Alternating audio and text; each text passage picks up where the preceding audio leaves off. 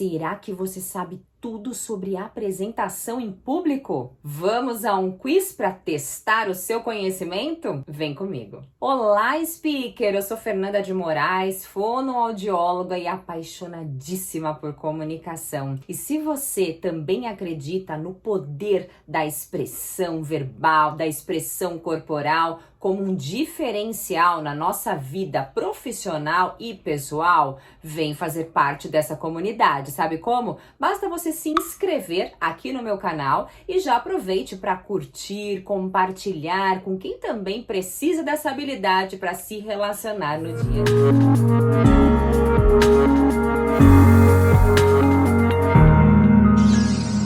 Começando então o nosso teste, cada afirmação que aparecer, você vai dizer se é mito ou se é verdade. Olha só, não vale olhar a resposta antes, adiantar o vídeo e ver o que, que eu vou falar, combinado? Primeira. E é um mito. A apresentação eu faço o tempo todo. Muitas pessoas associam que a apresentação em público, ah, é para quando eu falo para 300 pessoas, para mil pessoas, e não. O tempo todo nós fazemos mini apresentações em público. Sabe por quê? Imagina quando você chega em casa depois de um dia de trabalho, senta com a sua família para jantar e começa a contar a respeito da sua rotina profissional, do que aconteceu naquele dia, pergunta para o seu filho filho, para o seu marido, para sua esposa, o que, que aconteceu, se foi tudo bem. Isso é uma mini apresentação. Eu estou falando para um grupo de pessoas. Marquei o happy hour com os meus amigos, com o time da empresa no fim do dia e eu vou contar a respeito de algo, de uma viagem surpreendente que eu fiz também estou falando em público. Quando você está na reunião apresentando o resultado, fazendo um comentário diante das pessoas, você está falando em público, fazendo uma apresentação, até numa entrevista de emprego, quando você fala sobre você mesmo, sobre a sua trajetória profissional, conta a respeito das qualidades que você tem, também está falando em público, fazendo uma apresentação. Portanto, mito. Mito de novo. Muitas pessoas também imaginam que falar bem em público é um talento, é um dom que eu posso nascer desse jeito. E não é verdade. É claro que algumas pessoas têm mais desenvoltura, têm mais facilidade, menos vergonha de se expor, porém, se não tiverem técnica, de nada adianta essa facilidade de conversar com as pessoas. A comunicação é uma habilidade e a habilidade nós treinamos, desenvolvemos por meio de técnicas específicas e também de experiências no dia a dia. Portanto, se você percebe que não fala tão bem, que fica um pouco mais reservado, mais intimidado na hora de se expor, Fique tranquilo, isso é uma habilidade e você pode desenvolver, assim como eu desenvolvi. Eu sempre fui extremamente tímida durante a minha adolescência. Perdi muitas oportunidades de ter novos amigos, de conhecer mais pessoas,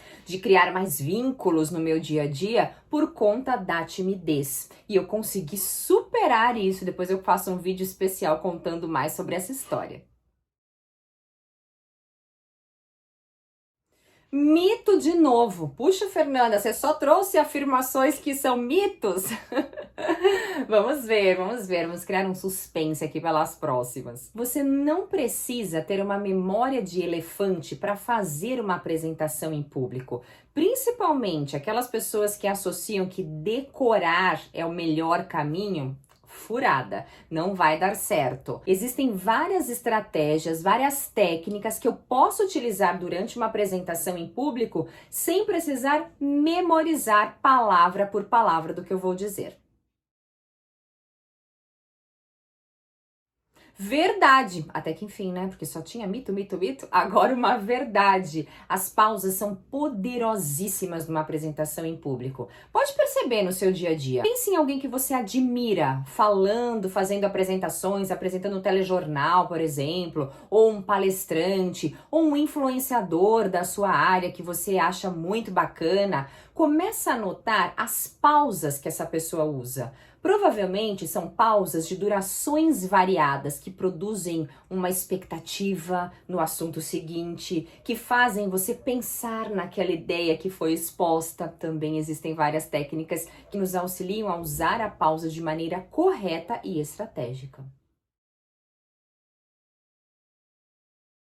Verdade! Existem momentos diferentes em uma apresentação em público. Por exemplo, quando eu cumprimento, faço um quebra-gelo, contextualizo a respeito do que eu vou dizer na sequência, durante uma argumentação em que eu trago uma ideia, trago um dado, conto uma história, ou mesmo na finalização. Esses são alguns dos momentos de uma apresentação e a cada um deles eu preciso mudar a minha voz. Se eu falo o tempo todo com a voz flat, linear desse jeito, provavelmente eu não vou chamar atenção de uma maneira positiva.